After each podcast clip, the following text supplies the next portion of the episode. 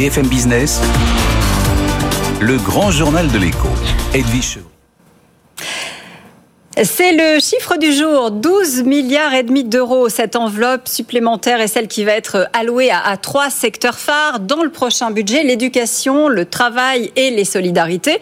Euh, une hausse sans précédent. Hein, voilà ce qu'annonce euh, le ministre des Comptes publics. Et parmi, parmi les priorités, manifestement, il y a l'apprentissage. Bonsoir Olivier Gauvin. Bonsoir. Merci d'être avec nous sur BFM Business. Vous êtes le, le délégué général de, de, VALT, qui est une des, euh, des cinq organisations qui avait justement alerté euh, euh, la semaine dernière euh, l'Élysée sur la question de l'apprentissage.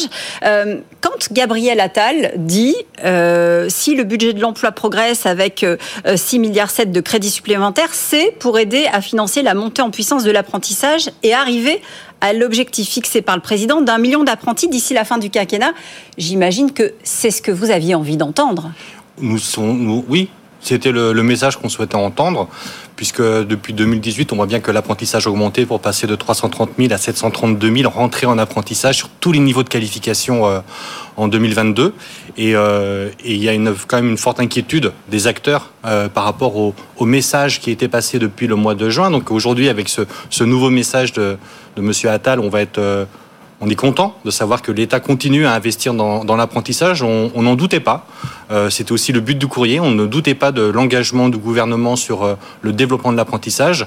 Maintenant, il faut le voir sous quelles conditions ou sous quel format euh, ce soutien d'apprentissage va continuer. Oui, parce que euh, quand vous avez écrit le, 2 août dernier euh, avec d'autres acteurs, hein, donc à, Emmanuel Macron, vous lui avez expliqué vos inquiétudes, puisque notamment France Compétences, qui est l'autorité qui, fait foi hein, dans votre secteur, avait annoncé une baisse des dotations de l'ordre de 10% pour ce qui concerne l'accompagnement.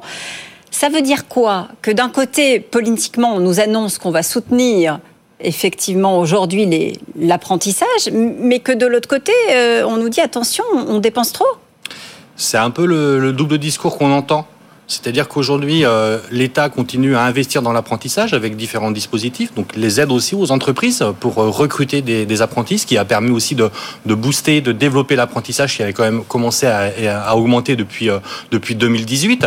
Mais de l'autre côté, nous, nos adhérents à l'association WALT et les adhérents d'autres, d'autres organisations, on a l'écho de France Compétences, et donc quelque part de, des acteurs publics et politiques qui nous disent euh, il faut revoir euh, le financement. Quand vous parlez de, dotation, c'est combien est payé en fait le contrat d'apprentissage au CFA Combien l'État octroie au CFA pour financer la formation d'un jeune? C'est ça en fait le, fond du sujet. Et depuis quelques mois, France Compétences nous dit il y a le budget est déficitaire. Donc il faut réduire cet investissement on parle souvent de coûts, ce qui nous énerve euh, énormément dans le monde de la formation. Si c'est un investissement, on l'évalue. Si c'est un coût, bien sûr, on le diminue. Et donc, euh, il faut diminuer ce coût de, 5% en moyenne. Et donc, c'est le message qu'on entend depuis quelques mois et depuis euh, quelques semaines. On a eu les chiffres de France Compétences, diplôme par diplôme. Et donc, derrière la moyenne se cachent quand même beaucoup de nuances. Alors, attendez, j'ai peur de comprendre. Ça veut dire qu'on va diminuer les aides au, CFA directement, ce qui est versé au CFA pour, euh, pour les aider à accompagner l'apprentissage? En fait, aujourd'hui, quand un jeune rentre dans un CFA, France Compétences va financer en fait cette euh, formation. Donc, il va dire, par exemple, euh, pour un CAP charcutier, c'est, je donne un exemple qui n'est peut-être pas véridique, mais c'est 8000 euros.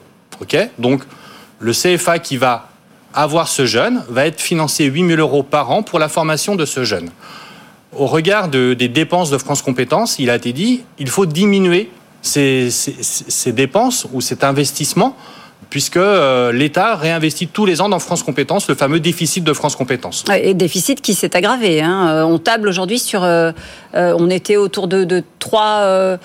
3 millions, on est plutôt sur... Euh, on est plutôt en milliards. 3 euh, bah, milliards, oui, 3 milliards, vous voyez. Euh, autant pour moi, ma langue a fourché.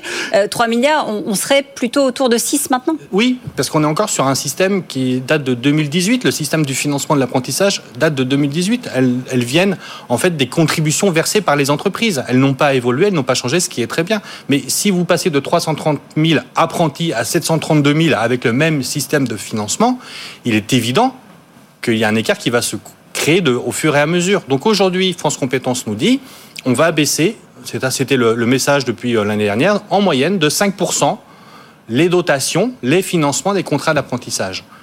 Mais ça, c'est en moyenne. On s'aperçoit aujourd'hui que pour certains diplômes, certains contrats, on va être à moins 35, moins 50, moins 70% de financement euh, qui va être, entre guillemets, imposé par euh, France Compétences. Et pas unique. Et pour tous les diplômes, il y a des diplômes d'aide-soignants, mm. mécaniciens, électriciens, charcutiers. Alors, alors mettons, mettons clairement les, pieds dans le plat. Euh, il y a des formations qui bénéficient toujours du soutien et d'autres qui ne vont pas en bénéficier. Or, manifestement, et, c'est la raison pour laquelle vous avez écrit aussi au président, euh, certaines de ces formations sont euh, des métiers en tension, des métiers où il y a une pénurie. Vous parliez des aides-soignants, c'est le cas. C'est le cas aussi euh, pour les charcutiers, mais c'est aussi le cas sur les, sur les designers web, sur la maintenance industrielle ou, la maintenance informatique. C'est là qu'on va réduire le plus? En fait, il y a à peu près 10 000 lignes, parce que c'est une formation, une branche. Donc vous voyez, c'est un volume important. Et donc, c'est toujours dans la nuance qu'il faut aller voir, ou dans le, dans, le détail, où c'est très important d'aller voir. Et surtout, c'est une mise en application au 1er septembre. Aujourd'hui, on nous annonce une application au 1er septembre. C'est-à-dire que on, a, on connaît ces chiffres depuis le... Après depuis le 14... l'été? Non, depuis le 18 juillet. D'accord? Pour une mise en application le 1er septembre. Je rappelle que aussi les CFA, ce sont des entreprises qui ont, qu'elles ont des activités économiques, elles ont des investissements, elles ont des charges. Et donc aujourd'hui, on leur dit, on va baisser peut-être dans certaines filières de 25, 30, 50% le financement de vos actions de formation. De l'autre côté, vous n'êtes pas sans savoir, euh, surtout chez vous, qu'il y a une augmentation, il y a, il y a un peu une inflation qui est en train d'arriver. oui, l'énergie, ça les touche aussi, les matières premières, on est d'accord. Ça peut être aussi les rémunérations, ça peut être tout ça. Donc, une augmentation des charges, une, diminution des ressources. Donc, aujourd'hui, des CFA ou des écoles se disent, eh bien, sur certaines filières, quel est l'intérêt aujourd'hui de continuer ces filières puisqu'on sait qu'elles seront déficitaires dans mon entreprise? Et donc, la, réforme de l'apprentissage avait eu aussi un bénéfice, c'est qu'on avait libéralisé l'apprentissage. Donc avec ces financements sur des territoires, il y avait des sections, des écoles ou des filières qui s'étaient créées. Aujourd'hui, si on n'arrive pas à avoir le nombre de jeunes minimum et qui va devoir donc augmenter pour couvrir les charges de l'entreprise, eh bien ces filières risquent de disparaître. Donc clairement, aujourd'hui, quand on lit les déclarations de, Gabriel Attal, euh, on a de quoi se réjouir, mais euh, il y a l'envers du décor. Et l'envers du décor, c'est 1er septembre. Certains CFA ne seront pas en mesure euh, d'assurer correctement leur travail. 1er septembre, tous les nouveaux contrats qui vont certainement se mettre en place seront sur les nouveaux niveaux de prise en charge. certains CFA commencent à se dire bien pourquoi faire cette rentrée avec des sections qui ne seront pas rentables? Donc peut-être qu'en 2022, ils vont réussir à équilibrer. En 2023, ils n'y arriveront pas. Donc en 2023, peut-être qu'elles feront le choix d'arrêter. Donc nous, ce qu'on demande, en fait, c'est juste de décaler, de reporter, notamment avec euh, l'annonce d'aujourd'hui.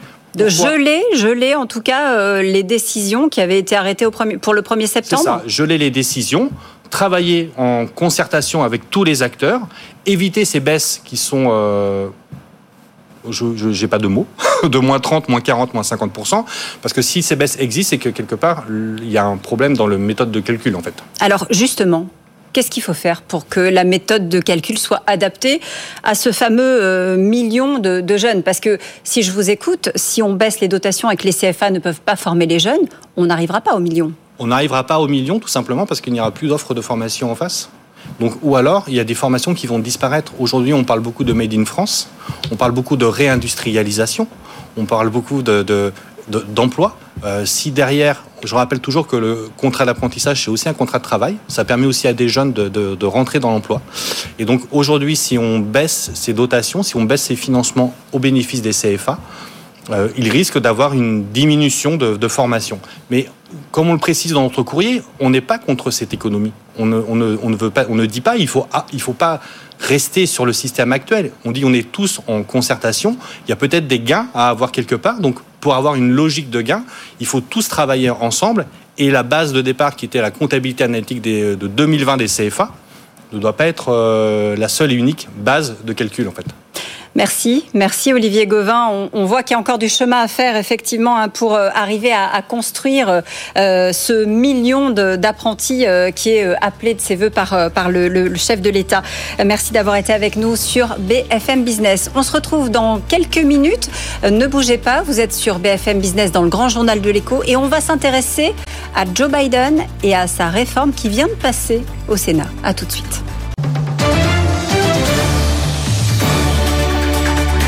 BFM Business, le grand journal de l'écho, Raphaël Duchemin. Bienvenue si vous nous rejoignez sur BFM Business dans le grand journal de l'écho. C'est un projet de loi qui va manifestement changer l'Amérique pour les décennies à venir. C'est en tout cas par ces mots euh, que le chef de file des démocrates au Sénat a salué le, vote du plan euh, climat et, santé.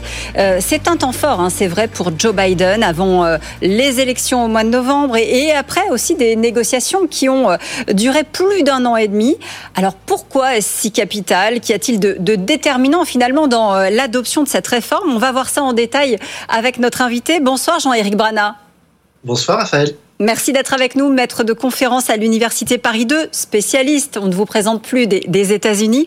Euh, ce texte, il s'appelle aussi euh, Inflation Reduction Act et son adoption par, par l'ensemble du camp démocrate, finalement, on peut dire que ça n'était pas gagné d'avance. Non, non, d'abord on peut dire un petit mot sur ce changement de nom, vous avez raison, puisqu'il s'appelait au départ Build Back Better, c'est-à-dire mieux reconstruire. C'était le programme de Joe Biden pendant la campagne et on l'a on a changé son nom peut-être pour faire accepter davantage à Joe Manchin, le sénateur un petit peu trublion qui euh, s'opposait au Build Back Better justement parce qu'il disait que ça allait avoir des effets négatifs sur l'inflation. Alors on lui a fait voter euh, un plan qui lutte contre l'inflation et cette fois-ci il est venu avec tout le monde. Bien sûr, le plan a maigri entre temps. Il y a eu mhm. des, des, questions qui ne sont plus là. Par exemple, la maternelle pour tous gratuite, l'université gratuite pour euh, les plus défavorisés les congés paternité-maternité ou les congés maladie, ça, ce n'est plus dans le plan, dont tous ces aspects sociaux ont disparu, mais il reste quand même, et c'est très important, un grand plan sur la santé qui était absolument nécessaire, un grand plan sur euh, le climat qui ne concerne pas que les Américains, mais l'ensemble du monde, et puis euh, ces impôts pour les plus riches et pour les sociétés qui n'en payaient pas jusqu'à maintenant. Là aussi, il y avait une urgence. on, va, euh, on va en parler justement en détail de, ce plan, mais d'abord, les, les républicains euh, disent que, euh, en termes de réduction, euh, on n'y est pas tout à fait. Ils, trouvent que ce plan, c'est plutôt des dépenses et des dépenses pas forcément justifiées, évidemment, pour eux. Oui, mais les républicains sont dans, la droite ligne de ce qu'ils défendent depuis très longtemps, à savoir que on ne permet pas au budget d'abonder aux dépenses de santé. Ça, c'est une affaire privée pour eux. Souvenez-vous quand même qu'ils voulaient supprimer l'Obamacare du temps de Donald Trump et que ça avait été un échec monumental grâce au sénateur McCain qui s'était opposé à ce que euh, ce plan soit supprimé. Ils sont euh, également euh, généralement plutôt climato-sceptiques. En tout cas, ils préfèrent se battre contre les régulations et ils estiment que les régulations vont à nouveau être à l'ordre du jour avec ce plan-là. Donc ils y étaient opposés. Là où on peut être euh, plus réservé et assez surpris, c'est qu'ils se sont aussi battus contre les mesures anti-inflation, 300 euh, milliards de dollars quand même. Euh, là, c'est effectivement assez surprenant et qu'il n'ait même pas proposé d'amendement pour séparer les deux et puis essayer de faire passer quelque chose qui leur tient normalement à cœur.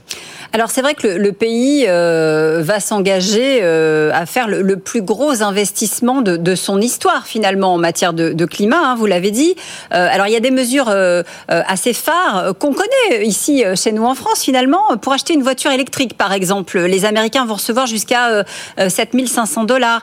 on attend aussi des, réductions sur les, les, panneaux solaires, 30% de réduction pour ceux qui en installent. Et puis, et puis les crédits d'impôt aux industries les plus polluantes pour les conduire ou les aider à, se diriger vers euh, la voie de la transition énergétique, même si sur ce dernier volet, pour l'instant, ça passe mal, hein, notamment euh, euh, du côté des pétroliers. Oui, oui, alors il y a quand même des mesures pro-pétrolier, on va dire, là encore à l'initiative de ce fameux sénateur Joe Manchin, qui est sénateur de la Virginie occidentale, dans lequel il y a beaucoup de mines à charbon, et il a défendu euh, les industries fossiles, on va le dire, notamment euh, euh le, les forages dans, dans, sa région, et puis qu'on puisse transporter du gaz du nord de la Virginie occidentale vers la Virginie. tout ça a été quelque chose que les pétroliers et les gaziers réclamaient et que les écologistes espéraient ne voir jamais arriver. Alors ça s'appelle un compromis. Mais euh, c'est vrai que ce plan est quand même assez extraordinaire, il faut quand même le souligner, puisque le, la nouvelle promesse des États-Unis, c'est euh, de faire baisser de 40% les gaz à effet de serre d'ici 2030 et donc d'atteindre ce que Joe Biden avait promis, euh, zéro, zéro gaz à effet de serre d'ici 2050. L'objectif ne sera atteint bien sûr qu'avec euh, l'aide des États, des comtés et des villes qui devraient à leur tour euh, voter des plans euh, à l'image de celui qui a été voté au niveau fédéral. Mais c'est désormais sur la bonne voie. On est presque revenu aux promesses de la COP 21 quand on promettait déjà de baisser de 50% les gaz à effet de serre aux États-Unis pour 2030. Tout cela avait pris un vrai coup dans l'aile pendant la présidence ouais. Donald Trump c'est donc remis sur de bons rails désormais. Ouais, on a, on a perdu du temps, mais finalement, euh, ça revient. Euh, on ne se rend pas compte, mais 370 milliards de dollars, c'est colossal. Oui, oui, c'est colossal. Et surtout, ça s'enclenche avec un premier plan qui a été voté euh, en novembre 2021. Souvenez-vous, le plan infrastructure, un plan euh, euh, phénoménal de 1300 milliards de dollars, qui passe un peu à l'as, on n'en parle pas du tout, alors que c'est le plus gros plan qui a été voté au cours des 30 dernières années aux États-Unis. Un plan d'infrastructure qui avait été tenté par Clinton, qui avait échoué, par Bush, qui avait échoué, par Obama, qui avait échoué, par Trump, qui avait promis même 3000 milliards de dollars, et il avait échoué et Biden avait réussi à le faire passer. Si j'en parle, c'est parce qu'il est complémentaire. Vous avez parlé par exemple des véhicules électriques. Oui. Or, le point infrastructure, c'est aussi des bornes. Et sans les bornes, vous n'avez pas de véhicules électriques. Il y a, il y a déjà euh, 150 000 bornes qui sont en cours d'installation euh, aux États-Unis. Il en faudra 500 000 euh, très rapidement pour pouvoir permettre à tout un chacun de pouvoir se déplacer à travers tout le pays. N'oublions pas que c'est quand même 4000 km de longueur pour euh, les États-Unis. Alors c'est vrai que si vous avez une voiture qui a une capacité de 200 ou 300 km, eh bien il faut quand même euh, de pouvoir la recharger. Euh, Kamala Harris euh, a dit justement aux millions de jeunes qui, qui ont réclamé au Congrès d'agir, cette loi elle est pour vous. On, on, est dans un tournant clairement de, de la politique globale du pays là. Oui, oui, et puis elle a, raison d'insister sur les jeunes parce que c'est la demande des nouvelles générations, que ce soit ce qu'on appelle la génération Z ou, euh, ou autre, ou les, ou millennials, parce que euh, ils ont un nouveau comportement vis-à-vis de la politique. C'est-à-dire désormais ils ne s'engagent pas dans un parti, dans une idéologie, mais ils demandent à ce qu'il y ait un changement de comportement, un changement plus éthique, par exemple. Ils demandent des logements plus petits, moins climatisés, euh, près de l'endroit où ils travaillent, voire de travailler de chez eux ou de travailler quatre jours par semaine pour avoir moins de transport. Tout cela est un vrai changement générationnel et ce plan, par exemple, était très populaire euh, chez les plus jeunes, moins de 35 ans, et beaucoup moins populaire chez les seniors, plus de 65 ans, parce que bien sûr, les habitudes de vie sont pas les mêmes. En réalité, l'American Way of Life, dont on parle toujours, la façon de vivre américaine, est en train d'évoluer, est en train de muter totalement, et c'est un bon exemple, je crois, pour l'ensemble de la planète. Euh, et pourtant, pas populaire chez les seniors, mais ils ne sont pas oubliés, les, seniors, parce que sur le, le, volet santé, par exemple, euh, bah, le, le, ministre aura en 2026 la possibilité d'agir sur, sur les labos. J'avais envie de dire de, de, leur tordre un peu le bras hein, pour faire baisser les prix de, de certains médicaments, une dizaine. Euh, ça va être aussi une grosse économie, ça, quand on se rend compte que euh, au Canada, à côté, euh, euh, ils payent dix fois, fois moins cher les, les mêmes médicaments. Donc la santé, et vous avez parlé de l'Obamacare, c'est vraiment un sujet central aux États-Unis. Oui, ce n'est pas que pour les seniors, hein, euh, juste un chiffre pour que tout, tout, le monde comprenne. Désormais, le reste à charge maximum, ce sera de 2000 euh, dollars euh, dans l'année. Alors jusqu'à maintenant, si vous aviez un cancer ou une maladie orpheline, une maladie rare, une maladie sérieuse, vous pouviez avoir 30, 40, 50, 100 000 dollars qui restaient à votre charge. On a même vu des factures jusqu'à 1 million de dollars. Par exemple, quelque chose d'aussi euh, simple qu'un accouchement, s'il se passe mal, euh, avec un prématuré et des complications. Euh, tout cela, il fallait quand même le réguler parce qu'il y a eu trop de drames autour de la santé aux États-Unis, des gens qui ont fini par vendre leur maison, leurs biens, à être à la la rue. Et c'est une, une vraie nouveauté pour les États-Unis. Le, le, prix des médicaments va donc être arrêté, même si on en a beaucoup parlé dans la presse aujourd'hui. Le, le, il y a eu un échec sur l'insuline, oui. puisqu'il voulait faire en sorte qu'il n'y ait pas de, de reste à charge supérieur à 35 dollars et que les républicains n'ont pas soutenu cette mesure-là, alors que eux-mêmes disaient que c'était une bonne mesure pendant très longtemps et qu'ils parlent de la reprendre maintenant pour leur prochaine plateforme politique aux prochaines élections. Euh, Brana, c'est plus mitigé euh, sur le, le, volet entreprise. Hein, euh, euh, on en a parlé un petit peu, mais sur la taxe émission méthane, sur les, questions d'impôt société, sur les questions d'impôt tout court d'ailleurs, on sent que là même si certaines entreprises applaudissent les, mesures qui ont été prises, il va falloir encore faire des efforts pour convaincre. Oui, mais alors là c'est un petit peu classique et on retombe dans ce que je disais tout à l'heure à propos des républicains. Euh, on, il s'agit de régulation. Les régulations semblent être à chaque fois un frein pour les entreprises. Euh, remarquons quand même que euh, ces nouvelles taxes euh, vont permettre à des, à des entreprises vont permettre vont euh, permettre effectivement que des entreprises qui ne payaient pas d'impôts jusqu'à maintenant en payent. Donc il y a une affaire de justice sociale qui été réclamée par quasiment tout le monde, y compris d'ailleurs les, les chefs d'entreprise eux-mêmes qui trouvait qu'il y avait euh, une aberration. Et puis, euh, il y a euh, un, petit amendement qui s'est rajouté tout à la fin, poussé par Kristen Cinema, qui était aussi quelqu'un qui était très réservé sur ce plan, qui fait que les entreprises qui réinvestissent vont être effectivement exonérées de l'impôt aussi. Tout cela, encore une fois, fait partie du compromis, a pu satisfaire le camp républicain, a pu satisfaire le camp du, du big business, de la grande entreprise. Je crois qu'il en fallait pour tout le monde. C'est ça un plan réussi. Et là, on est aujourd'hui face à un plan réellement bien réussi. Euh, Jean-Éric Brana, alors ces mesures, on l'a dit, elles s'inscrivent dans un plan de réduction de l'inflation. Est-ce qu'elles vont euh, avoir un, un, réel impact et, et, à quoi surtout on va pouvoir le, le mesurer très rapidement? Parce que euh, on a l'impression que c'est du long terme finalement ce qui est annoncé. Euh, or l'inflation c'est à court terme. Alors j'aurais presque envie de sortir le joker si vous m'y autorisez, puisque sur les questions économiques, euh, c'est pas à vous que je vais apprendre qu'il faut être extrêmement prudent, mais on va quand même faire euh, deux petites remarques. La première, c'est que euh, effectivement ce plan est sur 10 ans, donc ne nous attendons pas à, à des effets euh, dès la semaine prochaine. Ça ne sera pas le cas. D'ailleurs, il ne sera toujours pas voté la semaine prochaine, puisqu'il faut qu'il repasse à la Chambre et ensuite qu'il soit signé par le président Biden. Et puis ensuite, parce que la Fed annonce déjà euh, qu'ils vont relever les taux de 0,75 très prochainement dans les jours qui viennent. Donc on, s'attend évidemment que l'inflation euh, perdure, voire euh, s'envole encore un peu.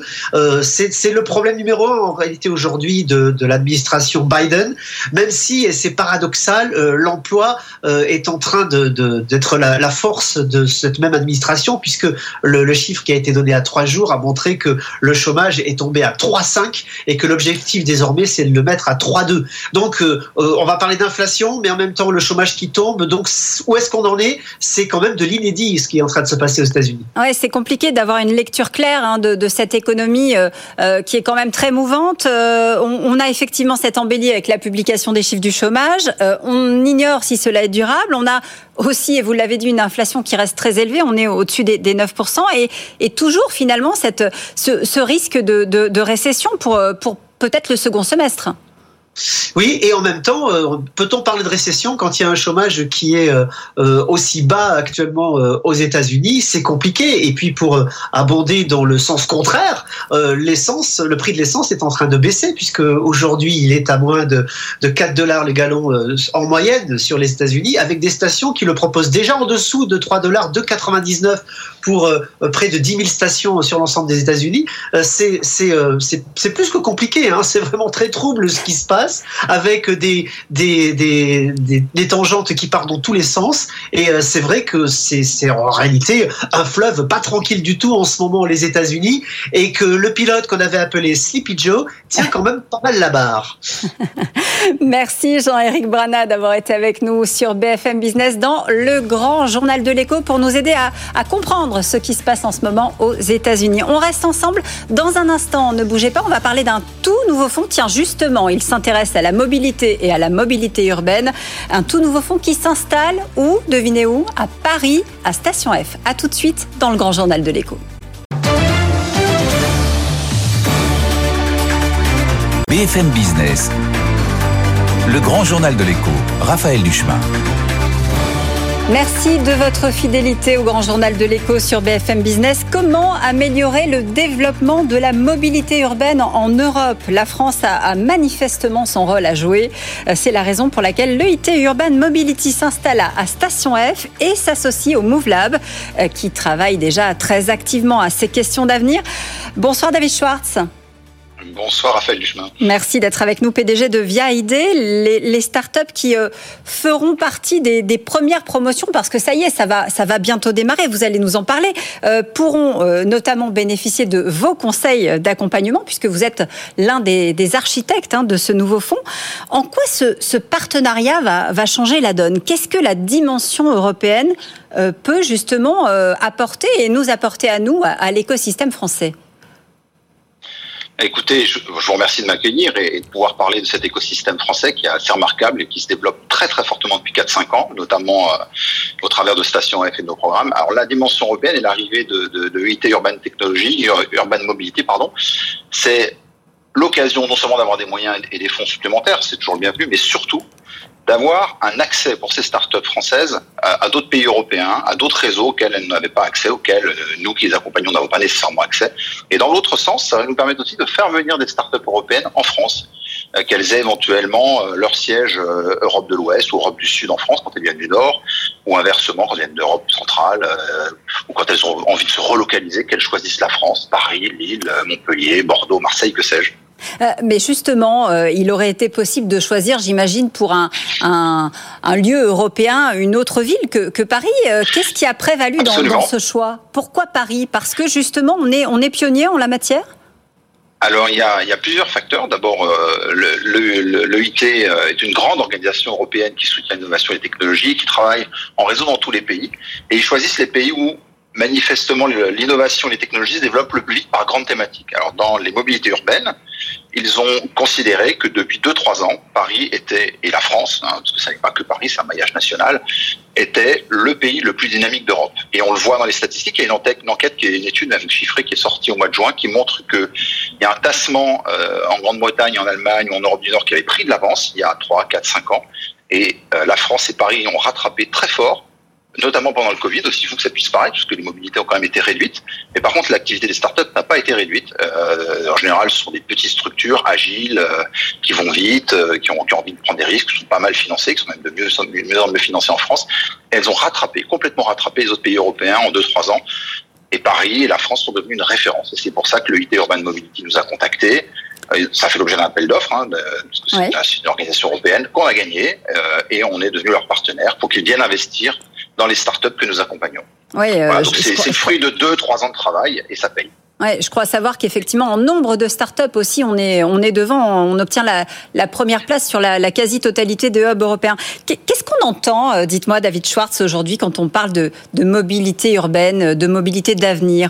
On part du consommateur qui se déplace ou a besoin de se déplacer pour imaginer justement les solutions?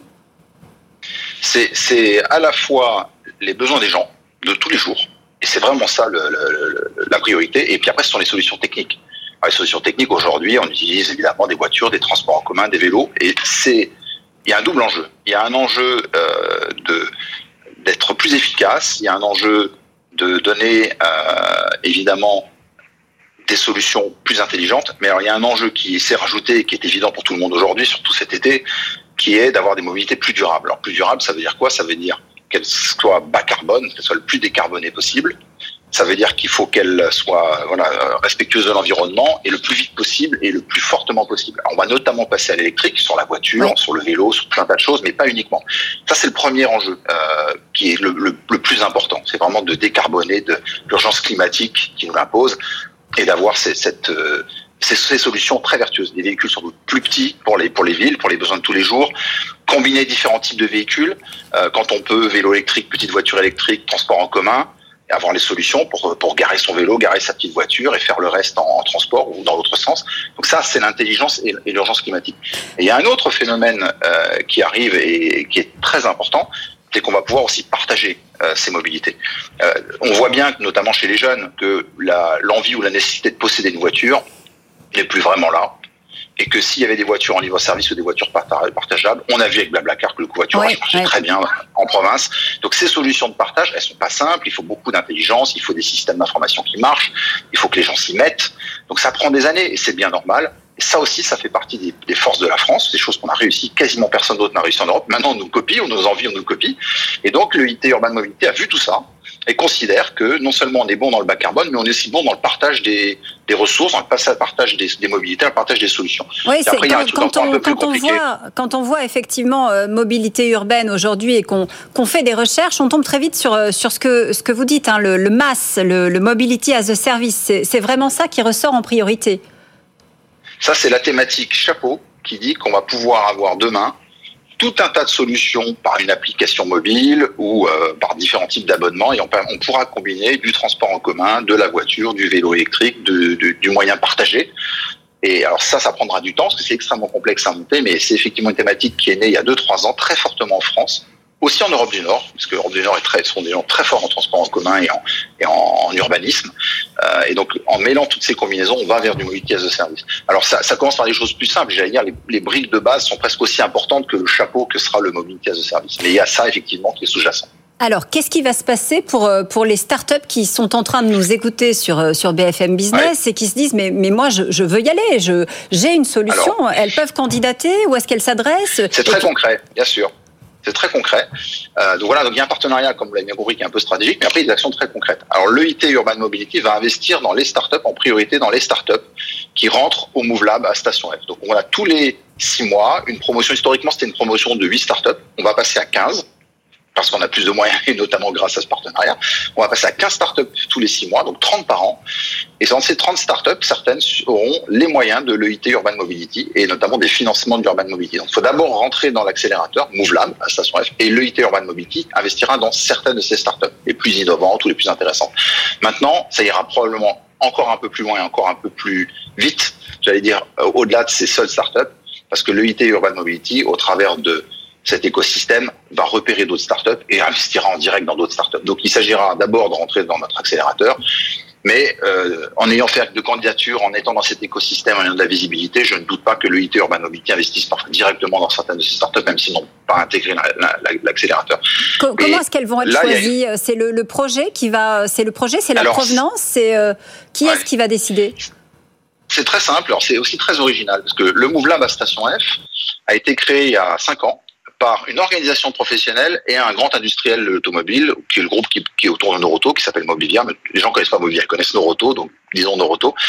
Euh, donc au travers d'une autre société qui s'appelle VID, dont je suis le patron, qui est la branche de Noroto qui investit dans les startups, développe des nouvelles solutions. Donc cette branche VID, qui est euh, petite sœur de Noroto, et euh, l'organisation professionnelle Mobiliance ont créé il y a cinq ans cet accélérateur. Et là où c'est très original, c'est qu'on choisit, avec la fédération, cette organisation professionnelle, et nous qui sommes des professionnels des startups, on choisit ces 8, maintenant 15 startups tous les six mois, avec un jury. Et c'est très transparent. Elles soumettent une candidature. On a, on a en général plus de 100 candidatures tous les six mois. On en retient donc historiquement 8, mais bientôt, là on est à 12 et bientôt 15. Et euh, c'est one man, one vote, une personne, euh, un droit de vote. On a un jury qui est constitué de 12 partenaires. Les 12 partenaires votent. Et c'est très original parce que ces partenaires sont membres de l'organisation professionnelle. Et il y a des grands et des petits, des moyens, des connus, des pas connus. Vous avez BMW, vous avez Cofidis, Bridgestone qui est moins connu du grand public mais qui est connu pour les pneus. Vous avez des, des, entreprises moins connues comme BCA Expertise, Opteven, Gemi, Cetri qui sont des acteurs importants dans l'écosystème français mais qui sont des, des, des ETI ou des, P, ou des WIDS ETI pour l'essentiel, qui sont pas très connus mais qui sont extrêmement euh, pertinentes et puissantes sur l'automobile. On a aussi des partenaires euh, publics et chacun vote et euh, à la fin, les 12 meilleurs et bientôt 15, donc les 15 meilleures startups à l'issue de ce vote sont sélectionnés pour l'intégrateur. C'est très démocratique et en même temps, c'est très business parce qu'on a une série de critères qu'il faut, il faut que le, projet soit pertinent, il faut qu'il y ait du potentiel, il faut que l'équipe euh, soit convaincante, euh, il faut que le, la startup soit relativement jeune. On ne prend pas des startups trop grosses, on prend vraiment des jeunes startups puisque notre accélérateur prend des startups qui sont encore jeunes, risquées, fragiles pour en faire des startups un peu plus structurées et qui sont capables, qui vont pouvoir lever plus de fonds et qui vont pouvoir attaquer un marché plus gros, éventuellement l'Europe et, et, évidemment avec des financements européens, démarrage, les pays voisins. Démarrage à quel, à quel horizon pour cette promotion qui est en cours de sélection? Eh ben, dès septembre. En fait, la nouvelle promotion, alors on, là, on accélère, on va très vite. La promo a été choisie en juillet, en juin, pardon. Elle, a, elle est arrivée en juillet. On a signé le partenariat en juillet et on s'est mis d'accord qu'en fait, on pouvait démarrer tout de suite. Donc, dès septembre, les 9 startups, non, 12, pardon, 12 startups de la promo actuelle, je me mêle les pinceaux, les 12 startups de la promo actuelle vont pouvoir avoir accès à ce nouveau financement et à ce fonds euh, européen EIT Urban Mobility. On a hâte de les découvrir et de découvrir les, projets qu'elle propose. Merci beaucoup David Schwartz d'avoir été avec nous pour nous, nous parler de, de, ce fonds. On se retrouve nous demain, demain matin, demain soir, bien sûr, 18h sur BFM Business. Euh, vous pouvez aussi nous retrouver en podcast sur bfmbusiness.fr. Je vous dis à demain soir. Le grand journal de l'écho sur BFM Business.